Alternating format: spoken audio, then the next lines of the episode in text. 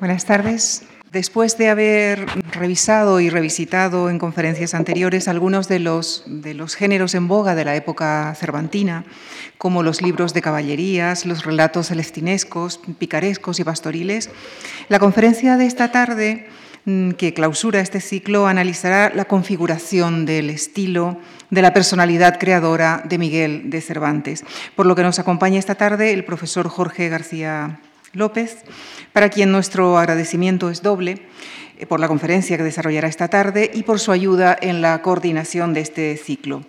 Jorge García López es profesor de literatura española e hispanoamericana en la Universidad de Gerona.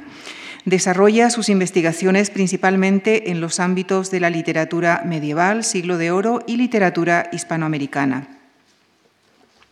Entre sus últimas publicaciones destaca Cervantes, La figura en el tapiz, y saldrá el próximo mes su libro Borges, La visita del dios. También es autor de ediciones críticas de Visión deleitable, República literaria, las novelas ejemplares cervantinas y es coautor eh, del tomo 2 de la historia de la literatura española dirigida por José Carlos Mainer. Les dejo con Jorge García López y la conferencia que ha titulado El estilo de Miguel de Cervantes, contexto literario y personalidad creadora. Muchísimas gracias. Muchas gracias, Lucía, por la presentación. Eh, muchas gracias, Javier, eh, por la invitación. Para mí es un honor estar hoy aquí, un honor y una satisfacción aquí estar en la Fundación Juan Mar. Eh, yo lo que les voy a explicar es el resultado de mis investigaciones en torno al Quijote y a la vida de Cervantes y cómo se entrelazan para formar eh, un estilo especial, único, eh, absolutamente singular, que se desprende de unos eh, contextos históricos determinados y que van a desembocar en lo que hoy es lo que hoy es la obra de Cervantes y sobre todo el Quijote y sobre todo el estilo del Quijote. En en esta conferencia recogemos conferencias anteriores del ciclo dedicado a Cervantes y a su contexto literario. Hemos, se ha hablado de libros de caballerías, de literatura pastoril, de la vencerraje, de la novela corta, quizá aquí, claro, faltaría pues eh, Celestina y, los, y, Lazarillo. Todo esto es el, el trasfondo de la obra de Cervantes, a partir del cual, a partir de los cuales él se va a definir como escritor, como creador de ficción. Ya veremos que tendré ocasión de, citar que, por ejemplo, el estilo de los libros de caballerías es tratado desde un punto de vista irónico, mientras que el abencerraje, que supone un nuevo lenguaje literario que se puede considerar alternativa a los libros de caballerías, entra mejor dentro de sus intereses como escritor, como artista del lenguaje, eh, como artista de la ficción, y sobre todo que en un momento determinado, que es a partir de 1587, cuando él recibe el nombramiento como comisario del rey y parece ser, parece ser que tiene que dejar la actividad dramática que había eh, desarrollado en esos años, se fija cada vez más en un género literario que está de moda en ese momento y que es poco eh, cultivado, aunque bueno, las investigaciones de los últimos años han, dado, han descubierto alguna novela corta, pero es poco cultivado en España, que es la novela corta italiana. Aquí mm, habría que decir que Cervantes lo que intenta, creo yo, una vez que después, en la primavera de 1587, como puede verse aquí, eh, Cervantes abandona, es nombrado comisario del rey, cobra un salario, digamos que bastante notable para la época. Cervantes no fue una persona pobre, eso es un invento de la historiografía. Es más, en una de las últimas monografías dedicadas al cervantismo del siglo XVIII, el profesor Jesús Pérez Magallón, que he tenido la oportunidad de reseñar, demuestra con acierto, a mi ver, que la pobreza de Cervantes es literalmente un invento de Mayans, que los biógrafos posteriores han simplemente eh, han, seguido con el tópico, ¿eh? lo han ido repitiendo, pero si leemos bien las actas, si leemos los papeles oficiales que él firmaba, que son recibos de cobro, es decir, que lo que, lo que allí pone es lo que ha cobrado, no lo que alguna vez cobrará, no, no, lo que ya ha cobrado. Pues resulta que cobra 400 maravedís cada día. Es decir, lo mismo que un juez. Más o menos ustedes ya pueden trasladar lo que sería actualmente, ¿no? No sé, pongamos 3.000 euros al mes, algo así, no sé, más o menos, depende del escalafón, ¿no? Durante entre 1587 y 1601, Cervantes tuvo un salario excepcional para la época. Ser comisario del rey en ese momento significaba un honor y una seguridad económica importante, pero también le exige tener una vida, em, no sé cómo compararía hoy, pues de representante comercial o algo así. Estaba continuamente en camino, estaba continuamente de viaje. Llegaba a Madrid, recibía una comisión, tienes que ir al pueblo tal, tienes que ir al pueblo cual y tienes que cobrar, pues esto lo que sea, ¿no? O tienes que recoger fanegas de trigo, o tienes que cobrar eh, impuestos atrasados, lo que sea. Él llegaba a los pueblos, escoltado por la hermandad, con ayudantes, y se dirigía a las autoridades locales. Las fuerzas de seguridad de la época, los corchetes, en fin, el pueblo que fuera, se ponían a su disposición, era el representante del rey. Y entonces se ejecutaba la comisión. Pero claro, ¿cuál es, em, ¿qué sale de aquí? Pues el hecho de que este señor no se puede sentar a escribir una obra de teatro de 3.000 versos, por ejemplo, o no se puede dedicar a escribir obras mm, de, calado en el sentido eh, cuantitativo del término. ¿no? Yo no digo que esa sea la explicación, pero esa es una de las explicaciones que conducen a Cervantes a la novela corta. Otra de ellas es el, hecho de que un artista, un escritor, un filósofo, un pensador, un intelectual en general, se, singulariza a sí mismo. Tú no puedes repetir la obra anterior, literalmente, porque entonces ya no es escritor, obviamente, ¿no? Entonces lo que hace Cervantes, fijándose en la novela corta, es, mm, digamos que, centrarse en un género literario que es poco cultivado en esos momentos en castellano, que a él le puede dar, aunque está de moda en Italia y en Francia, y que a él, a él le puede dar como creador una singularidad que en esos momentos no se encuentra en ningún escritor español del, español del momento. Se puede contar que la novela corta, eh, perdón, que la de encerraje era novela corta, pues sí, pero claro, una golondrina no hace verano. De hecho, a finales del siglo XVI se publica El Conde Lucanor precisamente por lo mismo, porque la novela corta está de moda. Entonces, Cervantes se fija en un tipo de mm, composiciones literarias que en esos momentos están en alza, pero están poco cultivadas en España. Es algo que, además, su vida de viajero, su vida como funcionario del rey, le permite hacer, porque son obras, eh, pues, 15, 20 folios. De hecho, muchas veces trata irónicamente en famosos capítulos de la primera parte del Quijote que un viajero se ha dejado un arcón con varias novelas cortas, entre ellas, vaya por Dios, Rinconete y Cortadillo. Bien, pues eso, eso, no me extrañaría que fuera lo que le pasó a Cervantes en alguna, en alguna venta. Cervantes, entre 1587 y 1601, tiene una vida muy viajera. Si ustedes recuerdan, por ejemplo, muchos aspectos del Quijote, se dan cuenta de que esa vida está en el Quijote. Las mulas de alquiler, por ejemplo, que parece que las odia, ¿verdad? Porque es que, claro, él cuando recibía una comisión, puesto que si no, era, si él no tenía un, medio de transporte, pues, pues tenía que ir a unos arrieros para que lo llevaran a un pueblo, que eran los taxistas o transportistas o mensajería de la época, o tenía simplemente que alquilar una mula para ir a, tal sitio, a tal otro. Además, está detallado en, las actas oficiales ocho leguas cada día con 400 maravedís cada día de, salario. Entonces, este señor, que tiene eh, intereses mm, literarios desde muy joven, que tiene aspiraciones desde muy joven, como lo sabemos desde los 20 y algo años, em, se, centra, puesto que en el teatro no ha conseguido abrirse camino, o simplemente el teatro está cambiando mucho y él se queda más bien fuera de juego, se centra en un género literario que está mm, poco cultivado en castellano, pero que tiene muchas posibilidades y que ahora veremos eh, cómo en ellas se encuentra a sí mismo. Es posible, no lo sabemos, pero es muy posible, de hecho se da por, se da por bueno, que el capitán cautivo, aquella novelita intercalada en el Quijote de 1605 sea de 1590. Si esto es así, significa, si observan, en 1592 hace un contrato con Rodrigo Osorio. Pero este contrato es ficticio.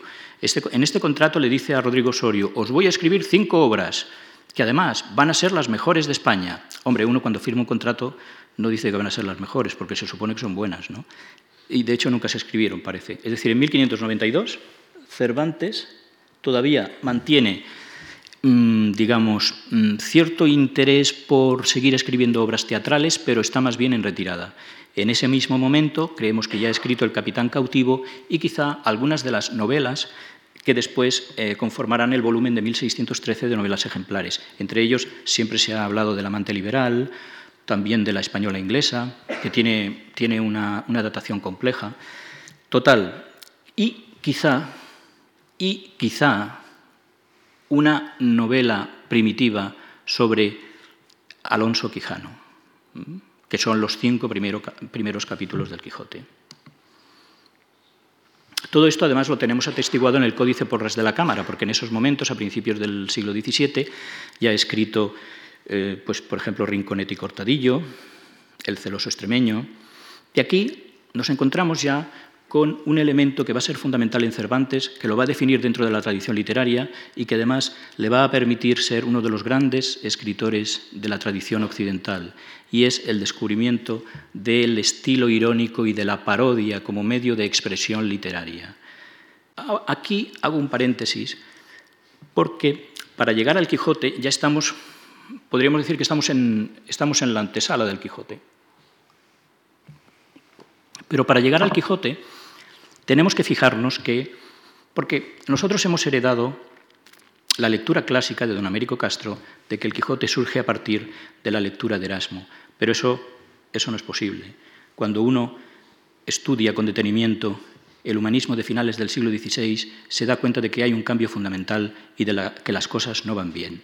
El humanismo de finales del siglo XVI tiene problemas. ¿Por qué? Por una cuestión que es relativamente sencilla de entender, pero que hay que reflexionar con, con, cierto rigor, eh, imaginarse, hacer un esfuerzo de imaginación. El humanista de principios del siglo XVI, por ejemplo Erasmo, llegan al latín de Cicerón aprenden griego por ellos mismos o simplemente en el caso de Erasmo al final mm, lo deja por imposible, pero no puede con el hebreo, pero en cualquier caso es trilingüe y muchas veces él ha conquistado el mundo de la antigüedad a partir de una postura personal, que es el caso de Erasmo, que no ha sido discípulo directo de Lorenzo Valla, pero que leyendo a Lorenzo Valla, él se encuentra a sí mismo como humanista y como escritor ciceroniano. Bien, pero esto a lo largo del siglo XVI y los 80 años siguientes se generaliza. El humanista de finales del siglo XVI ya no tiene que conquistar nada, se lo dan en la escuela. Tanto en las escuelas evangélicas como en las escuelas de la Compañía de Jesús, se estudia Ovidio, se estudia Horacio, se aprende a escribir como Cicerón. Y entonces, ese humanista que antes se tenía que conquistar a sí mismo, ese humanista que antes tenía que conquistar su singularidad como escritor ciceroniano diferente de la escolástica, de pronto ahora es un producto escolar. Claro, eso significa un cambio psicológico de un calado excepcional en la cultura europea de finales del siglo XVI. Y además, el humanismo como investigación historiográfica avanza a pasos de gigante. A finales del siglo XVI se han publicado muchísimos textos de la antigüedad que antes no se conocían. Entonces, por una parte, el humanista de finales del XVI ya no tiene la misma visión que tenía Erasmo de la antigüedad clásica. Por una parte, los grandes autores del siglo de Augusto son para él simplemente mm, pues, pues algo vulgar, porque desde los diez años está repitiendo de memoria las metamorfosis de Ovidio. Claro, que es lo que habían dicho Quevedo, Gracián. Desde los 10 años está escribiendo como Cicerón. Entonces, ¿qué sucede? Que el humanista de finales del siglo XVI, que está ya instalado en el humanismo, que no ha de conquistar ese atractivo por la tradición grecolatina porque se lo dan en la escuela, se ha automatizado. Lo que antes era una cultura creativa, el humanismo de principios del siglo XVI, a finales del XVII se ha automatizado. Y esto le pasa a Cervantes, le pasa a Lope, le pasa a Góngora, le pasa a Quevedo, ahora veremos cómo se sabe. Entonces aparecen nuevos autores. Aquí he puesto unos cuantos que después ya veremos hacia dónde van. ¿no? Sexto Empírico, Arquímedes, Diógenes. ¿Dónde está el corazón del cambio? ¿Cómo podemos definir este cambio? Pues este cambio lo definimos fundamentalmente porque el humanismo de finales del siglo XVI descubre que la, antigüedad por excelencia no es la antigüedad del siglo de Augusto o no es solo Platón y Aristóteles, sino el helenismo, es decir, la antigüedad grecolatina, el siglo II antes de Cristo, siglo II después de Cristo aproximadamente, es decir, los autores como Sexto Empírico, como Arquímedes, del helenismo, o autores em, literarios como por ejemplo Tácito, Séneca o Plinio el Joven. Y entonces aparecen nuevas direcciones de pensamiento dentro del humanismo, ¿eh? de forma que Quevedo se siente discípulo de Justo Lipsio y desarrolla el neoestoicismo. O el gran humanista de la corte de Felipe III publica Académica, 1595, que es un manual, es una exposición de lo que en la época se llama el pensamiento académico y que nosotros hablaríamos en términos técnicos de escepticismo. Escepticismo de la percepción sensible. No sé si recuerdan que hay un personaje de Cervantes que no sabe muy bien si lo que ve es una venta o un castillo, ¿verdad? Bueno, pues las cosas vienen por aquí, más o menos. Es decir, esto está de moda a finales del siglo XVI. Esto está de moda. Lo mismo pasa con eh, la famosísima Quod Nilis de Francisco Sánchez, médico de Montpellier y después tenemos el cinismo. Cinismo no significa lo mismo que vulgarmente ahora. Cinismo en, la antigüedad clásica son los críticos de la polis.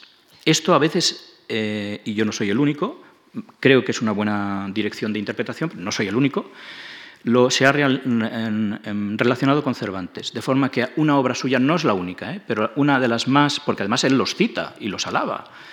Una de las obras fundamentales de Cervantes, El coloquio de los perros, se puede leer en clave cínica es los perros, los perros son los cínicos. Cínico significa perro en, griego antiguo. Por lo tanto, el coloquio de los perros es el coloquio de los filósofos cínicos. Por tanto, observamos que Cervantes está en un contexto intelectual completamente ajeno a la obra de Erasmo y que sus principales referentes intelectuales, es decir, seguramente Cervantes tendría por Erasmo, pues no, sé exactamente qué pensaría, pero seguramente si es que no lo consideraba un hereje, pues lo consideraba una persona anacrónica, como gran parte de los humanistas de finales del XVI, una persona de otra época, interesante, sí, pero de otra época. Entonces aquí lo que tenemos son actitudes finisiculares, rechazo, del 480, la sátira del humanismo, la perdón, la sátira del gramático. El gramático como loco aparece generalmente en obras de finales del siglo XVI. El gramático es el humanista, por supuesto. No sé si recuerdan que hay un capítulo del Quijote donde efectivamente se hace la burla del humanista.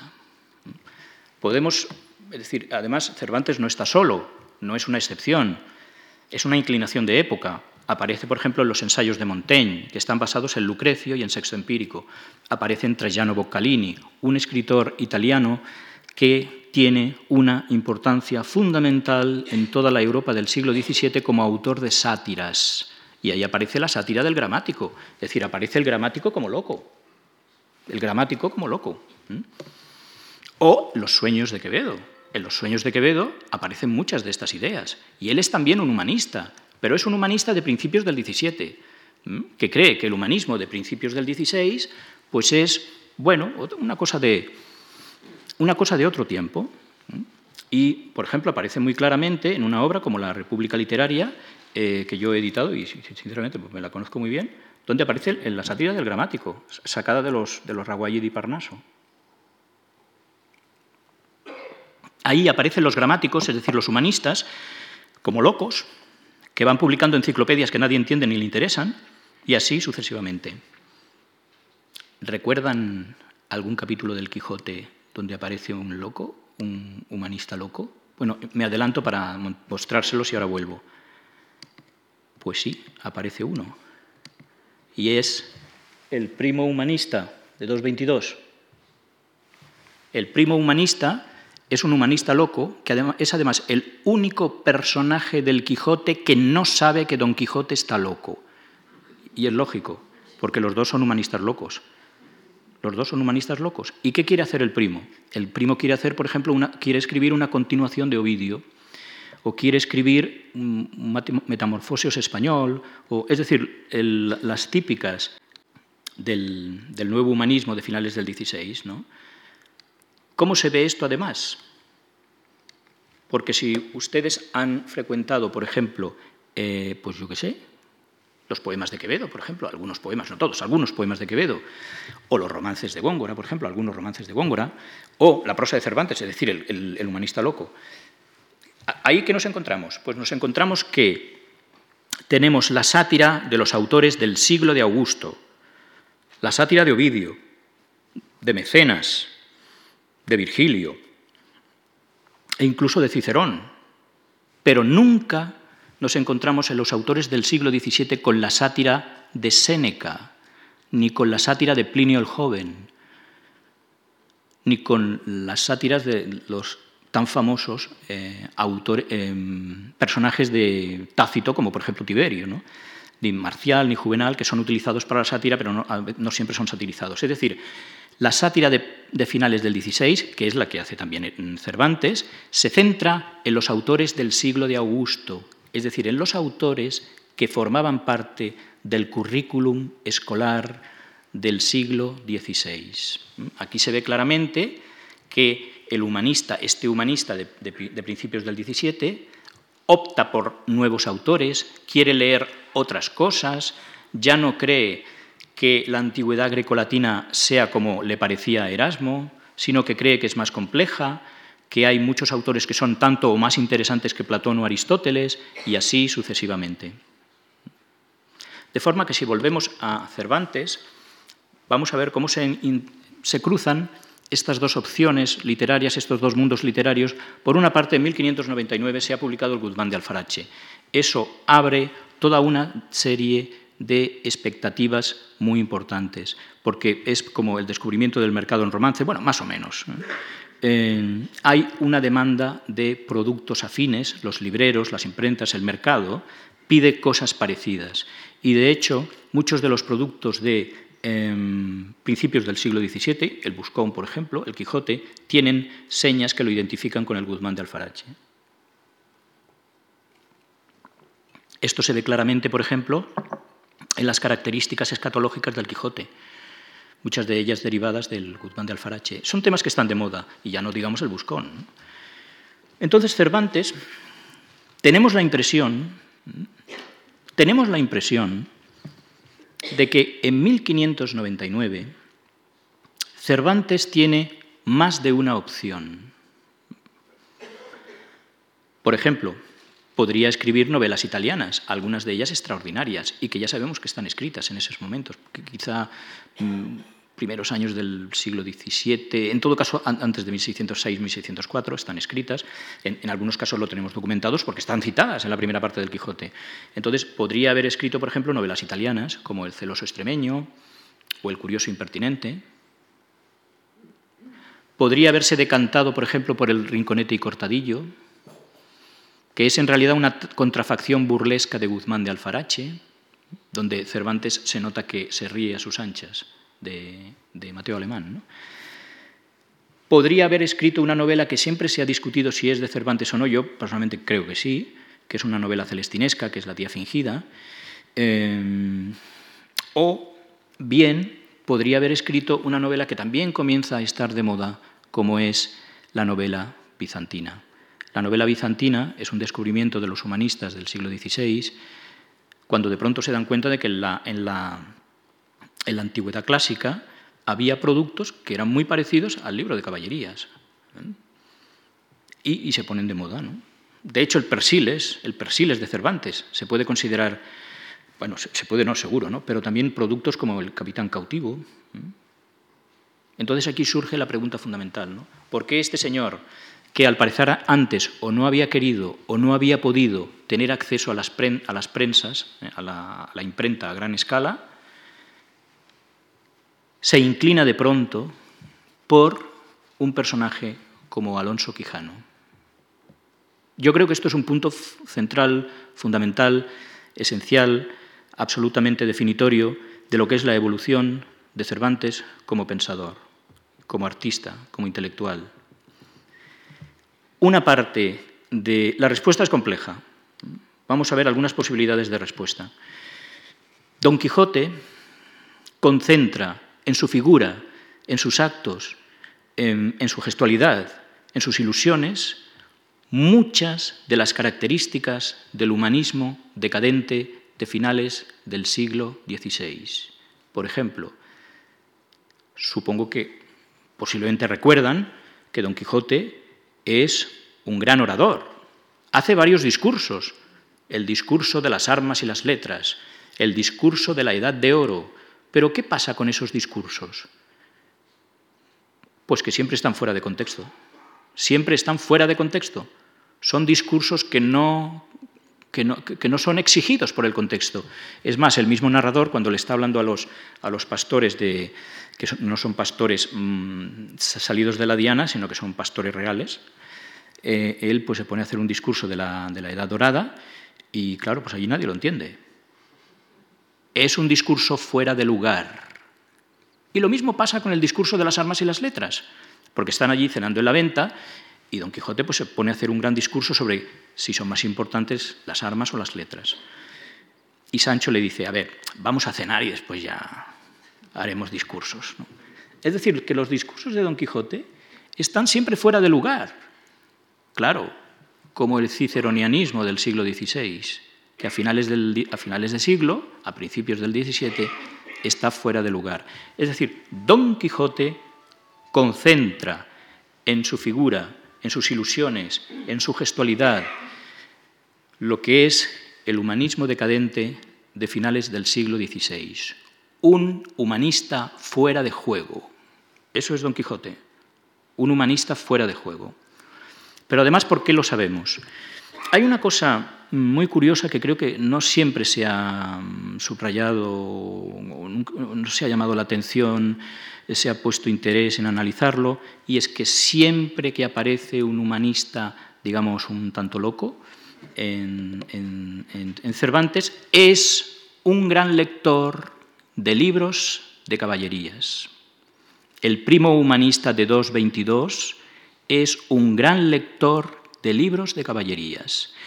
El narrador del capítulo 9 de la primera parte del Quijote, que es el que está buscando el manuscrito perdido por Toledo, es también un gran lector de libros de caballerías. Y en ese momento, además, para más, para más choteo, en el, en el discurso irónico, el narrador toma el punto de vista del, del personaje de Don Quijote. ¿no?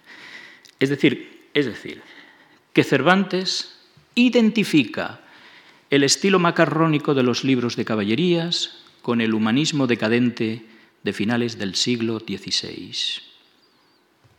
Esto a mí me parece bastante evidente, porque además, por ejemplo, en el coloquio de los perros aparece en la última sección un escritor de libros de caballerías que se comporta como un humanista loco que quiere escribir continuaciones, pero claro, continuaciones pues, de las aventuras de Carlomagno en este caso. De forma que Don Quijote concentra toda una serie de intereses de carácter intelectual, intelectual en sentido amplio, no solamente de estética literaria, de Cervantes, en un momento en que gran parte de los escritores de vanguardia, Quevedo, Boccalini, Montaigne, están apuntando contra el humanismo erasmiano, están buscando productos que superen el humanismo erasmiano, están buscando eh, caminos, direcciones de creación literaria que superen el automatismo del ciceronianismo y que superen esos autores que les han obligado a aprender de memoria en la escuela y que son pues Ovidio, Horacio, Cicerón, tal. Lo dice en en, un momento determinado, por ejemplo, en la Epistólica Institutio de Lipsio lo dice, que bueno, sí, Cicerón es muy bueno, claro, pero eso es para los críos. Eso lo escribe uno cuando tiene nueve años en la escuela. Después hay de buscar otras cosas para hacer que tu latín pues, sea más, em, más fino, más elegante, que tenga un nivel superior, etc. Esto lo dice literalmente. Lipsio, uno de los grandes humanistas, Lipsio es en la segunda mitad del siglo XVI el equivalente a Erasmo en la primera mitad del siglo XVI. Pero es que además nos encontramos, la estructura del Quijote de 1605 es esta, que por supuesto el Quijote no es una, no es una novela cómica, ¿eh? pero eh, sí que es cierto que tiene un gran despliegue de comicidad y ahora veremos por qué. Aquí tenemos dos personajes que son arquetípicos y uno de ellos, Don Quijote, que concentra toda una serie de características que le interesan al Cervantes de finales del siglo XVI y por eso se ha inclinado por desarrollar aquella novelita corta de un señor que se vuelve loco y que se cree héroe de romancero y lo va a convertir en un humanista loco que va por ahí, eh, por los caminos de la Mancha, haciendo discursos que nadie entiende y, estas cosas. Ahora bien, Don Quijote no surge del elogio de la locura. Don Quijote es un personaje de entremés. Eh, si recordarán, el entremés en la época es eh, una, es una pieza cómica de un acto que terminaba de dos maneras, o bien en un baile, generalmente, ¿no? un baile eh, con un romance, o bien a tortazos, que es como terminan las aventuras de Don Quijote, a tortazos. O sea que Don Quijote es un personaje cómico y en sus inicios no necesariamente un personaje sublime. Eh, tal como lo ha convertido después la tradición literaria. En lo que parece que es la visión que tiene Cervantes en el verano de 1604 de la primera parte del Quijote es un humanista loco, que es Don Quijote, que va haciendo mm, discursos, digamos, extemporáneos, y eso lo convierte en un marco literario de toda una serie de eh, variaciones literarias y estilísticas que son, eh, podemos pensar que por lo menos son lo que Cervantes propone como nuevas literaturas. Por ejemplo, nos encontramos con la historia de Marcela en 1.10, la historia de Marcela. Claro, Marcela es una, es, una, es una pastora sacada de la Diana de Montemayor pero claro, una, pastora se tiene que enamorar, ¿no? porque si no, no hay, no hay novela. O sea, los pastores se enamoran, si no, no son pastores. Eso es la Diana de Montemayor. Bueno, pues Marcela es una pastora que no se enamora. No se enamora de nadie, no quiere enamorarse, ¿no? No quiere ser personaje de la Diana de Montemayor. ¿Eso qué es? Aparte de un episodio pues, con su comicidad, eso es una reflexión metaliteraria sobre la estructura y el funcionamiento de la literatura pastoril. Observemos, por tanto, que la estructura cómica es el sostén de toda una serie de reflexiones de carácter estético sobre la ficción de la época. Por ejemplo, los galeotes, de 1.21. Los galeotes, bueno, Don Quijote le pregunta y le dice, no, pues, ¿has terminado ya tu vida? Hombre, no, pues si todavía no he muerto no puedo terminar mi vida, ¿no? Lo cual significa una crítica al funcionamiento, a la estructura unipersonal de la literatura picaresca. Lo mismo pasa con El curioso impertinente o El capitán cautivo, que son ejemplos de eh, ficción alternativa, de ficción posible. El curioso impertinente es una novela típicamente italiana, ¿eh? donde los diferentes matrimonios o amigos o amigas pues, se entrecruzan en todas las maneras posibles. Y El capitán cautivo, pues es una novela entre el abencerraje y lo que podría ser una novela em, bizantina. De forma que la primera parte del Quijote tiene efectivamente una base cómica muy importante en el invento, el desarrollo de un personaje que es Don Quijote y su acompañante Sancho, que es el contrapunto, em, pero, pero esa estructura cómica está entrelazada por toda una serie de em, propuestas de carácter literario, de carácter estético y reflexiones metapoéticas sobre eh, lo que puede ser la literatura del futuro, sobre lo que pueden ser las propuestas estéticas que superen exclusivamente el automatismo del humanismo del siglo XVI, sobre nuevas propuestas estéticas. Por eso, el final de la primera parte del Quijote termina con dos academias, Una primera, que es en realidad una discusión sobre la importancia de la percepción sensible. Es decir, ¿cómo puedo yo demostrar que esta vacía no es el yelmo de Mambrino? Claro, eso es lo que... Naturalmente, el resultado es cómico, por supuesto, pero la pregunta no, porque incluso incluye una filosofía del lenguaje, igual que Montaigne. Aquí aparece un término nuevo, vacillelmo. ¿Mm? Pero lo que se plantea en ese capítulo es, ¿cómo puedo yo fundamentar la verdad de determinadas impresiones sensibles? Claro, todo eso es ajeno al mundo de Erasmo. Todo eso son las grandes corrientes de pensamiento que se ponen de moda entre los años 80 y 90 del siglo XVI y donde los principales humanistas de la época están escribiendo libros que todo el mundo lee, como por ejemplo Pedro de Valencia, que después sabemos que Cervantes lo lee. Lo lee porque está en el coloquio de los perros.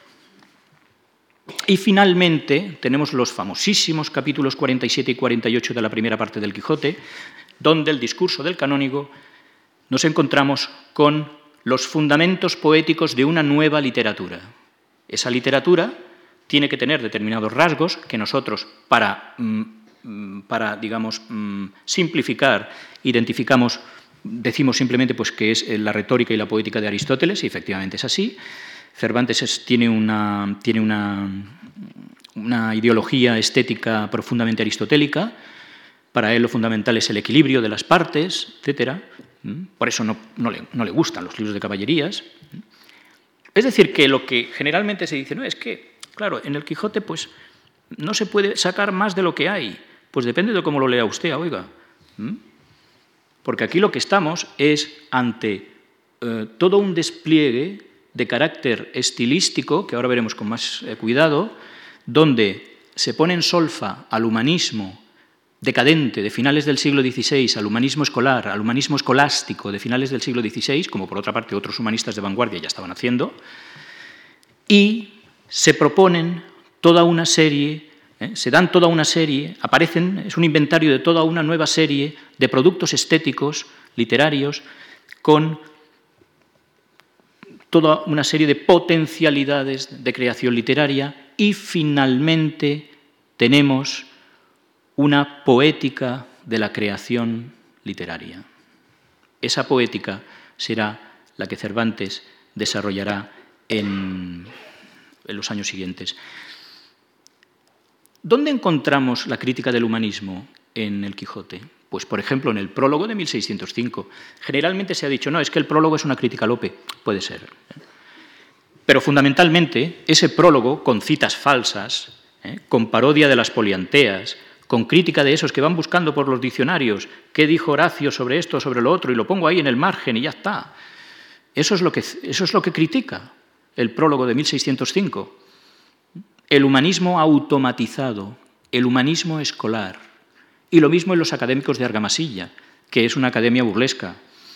Pero sobre todo lo tenemos en la figura de Don Quijote, por supuesto que es un humanista enloquecido, y en el estilo literario irónico. Por otra parte, ya en la primera parte del Quijote, tanto en el capítulo 8, donde el manuscrito eh, pues, pues, se, termina, y hay que esperar al capítulo 9 para encontrar la continuación, ¿no? Mm, como al final de la primera parte observemos que normalmente el argumento de la ficción está montado sobre la búsqueda de manuscritos, una de las, actividades típicas del humanismo. Pero claro, aquí la búsqueda de manuscritos es cómica. Estamos buscando la continuación del manuscrito de las grandes hazañas del caballero español Don Quijote de la Mancha, pero sabes que Don Quijote pues, es un personaje cómico, ¿no? Es decir, Cervantes está ironizando el humanismo del siglo XVI. Parece que la ironía en Cervantes es una inclinación personal. Aquí siempre recordamos que Cervantes decía que, era una persona ojos alegres, la alegría de las musas, etc. Bueno, eso de la alegría de las musas depende de cómo se tome. ¿eh? Em, en todo caso, da la impresión de que es una predisposición personal. Él se encuentra a sí mismo cuando se da cuenta de que la ironía, la parodia, la comicidad, a veces la comicidad ligera, ¿eh? el, breve, el breve trote cómico, o a veces simplemente la carcajada, es donde él se encuentra como escritor. El problema principal de un escritor es es sencillo y complicado al mismo tiempo, es encontrarse a sí mismo. Hay escritores que quieren ser poetas de juventud y más adelante se dan cuenta que son narradores de genio. Y así sucesivamente. Algo parecido le pasa a Cervantes. Quería ser poeta, por supuesto, y también dramaturgo, evidentemente.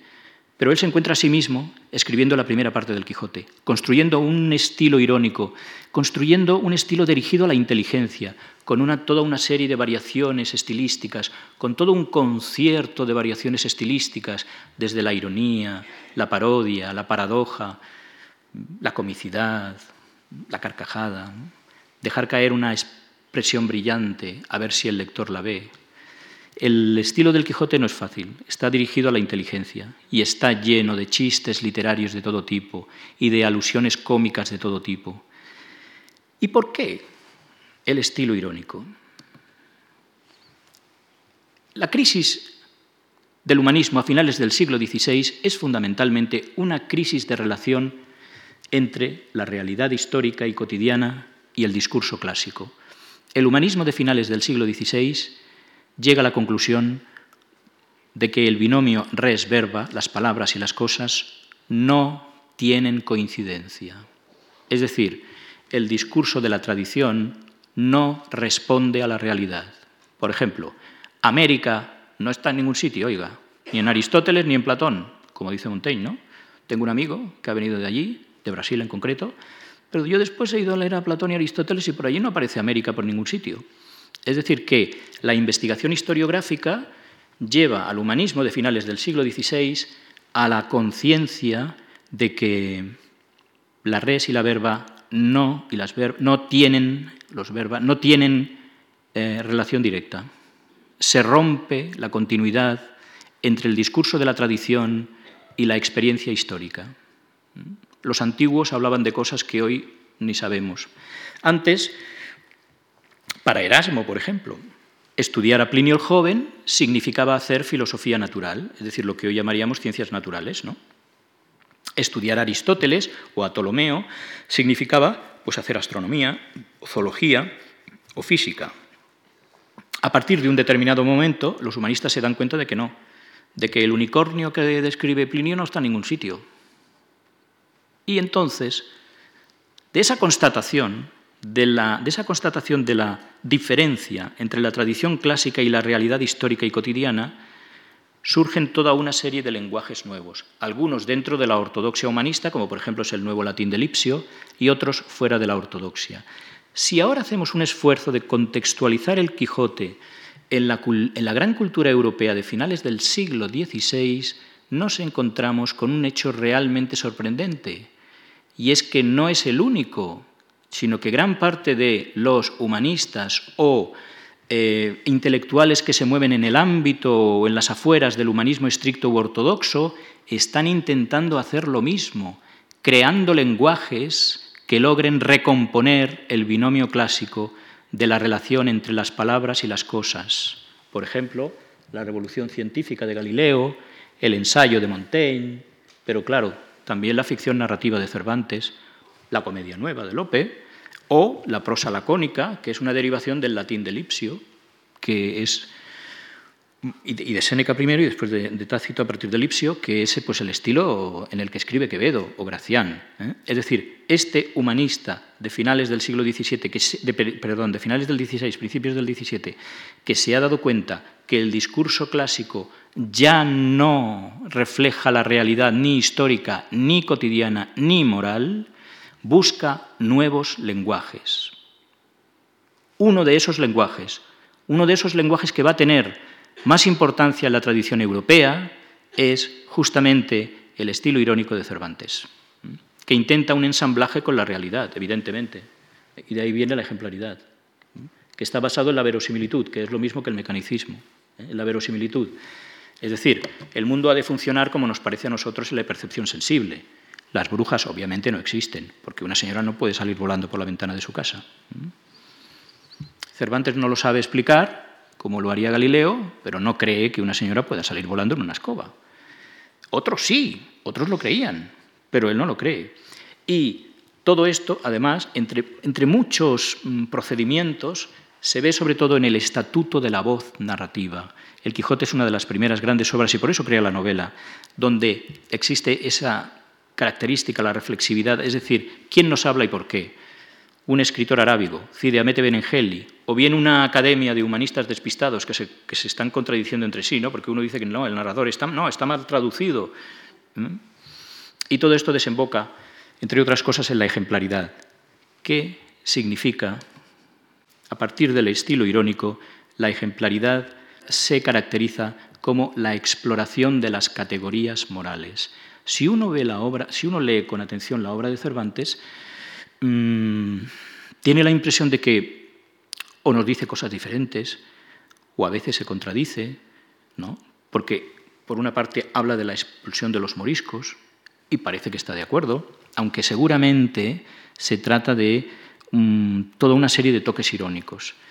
Y por otra parte, nos presenta Enricote, en la segunda parte del Quijote, pues un musulmán que se considera español, que ha sido expulsado de su tierra y que vuelve a ver a su pueblo, y lo vemos mmm, pues dolorido. Es decir, que el estilo irónico de Cervantes, toda esa sinfonía estilística que es el Quijote, sobre todo en la primera parte, también en la segunda, pero sobre todo en la primera, para mí, sobre todo en la primera, eh, lo que intenta es conjugar las categorías morales con la experiencia cotidiana. Por eso, para mí, si hubiera que decir, si hubiera que plantear, si hubiera que condensar cuál es el pensamiento de Cervantes, si hubiera que buscar el corazón de la obra de Cervantes, diría que Cervantes creía que las categorías morales por sí mismas no es que fueran falsas, pero que se tenían que acomodar, se tenían que estructurar, se tenían que articular, se tenían que relacionar, se tenían que definir a partir de la vida cotidiana. Yo creo que el corazón del pensamiento de Cervantes como, como, artista, como intelectual en general, como artista, pero también como pensador, es que solo lo cotidiano es real. Todo lo demás está bien, pero no es real solo es real si se realiza en la vida cotidiana, si se materializa en la vida cotidiana. Y eso es a lo que nosotros hoy llamamos novela. Es decir, un argumento que nos muestra, nos muestra las mejores novelas de la tradición occidental, que son siempre el intento de recomponer, de aproximarse infinitesimalmente, si es posible, aunque nunca estés en, el mismo nivel, por supuesto. Claro, no es fácil estar a la altura del Quijote, obviamente, ¿no? Eh, lo que, lo que intenta la mayor parte de lo que llamamos novelas, cuando son novelas de verdad, es precisamente una exploración de las categorías morales. Ojo, una exploración no es el catecismo, que era lo que algunos eh, pensadores hispanistas de principios del siglo XX achacaban al mero moralismo de algunas interpretaciones decimonónicas. Y por eso empezaron a hablar de que, por ejemplo, las novelas ejemplares, pues la ejemplaridad era fundamentalmente esteticismo literario. También, por supuesto, Cervantes es un escritor absolutamente excepcional y la colección de novelas es efectivamente un inventario absolutamente excepcional de posibilidades literarias. Pero la ejemplaridad existe y no consiste simplemente en la exposición unilateral de verdades morales sino en la exploración, es decir, cómo las categorías morales entran en una relación complicada, nada sencilla, con la vida cotidiana. Eso es para mí la ejemplaridad cervantina. Y por eso digo que el, el centro, para mí, del pensamiento de Cervantes, utilizo la expresión de Américo Castro, es que sólo lo que es cotidiano es real. De ahí que el Quijote se divide en dos partes. El Quijote de 1605 aunaba, por una parte, lo cómico, el personaje, digamos, de Don Quijote, y después toda una serie de propuestas literarias donde la ejemplaridad ya está más o menos entrevista. ¿no? Eh, Cervantes, no dudo mucho que Cervantes fuera criticado por eso. Sinceramente lo digo, ¿eh? porque había pocas personas en, ese momento que pudieran criticar una estructura de, tal envergadura. Aunque podemos buscar los, motivos, y los motivos es la propia evolución intelectual de Cervantes, que ya en la primera parte del Quijote se muestra, mm, digamos, cambia sobre la marcha el episodio de Marcela, porque no acaba de ver claro, ¿no? Él, tiene una muy aristotélica y, ve que las, las novelas intercaladas se le han quedado al final. Entonces, lo que hace es dividir el Quijote en dos partes. El la segunda parte del Quijote es la profundización en la crítica del humanismo.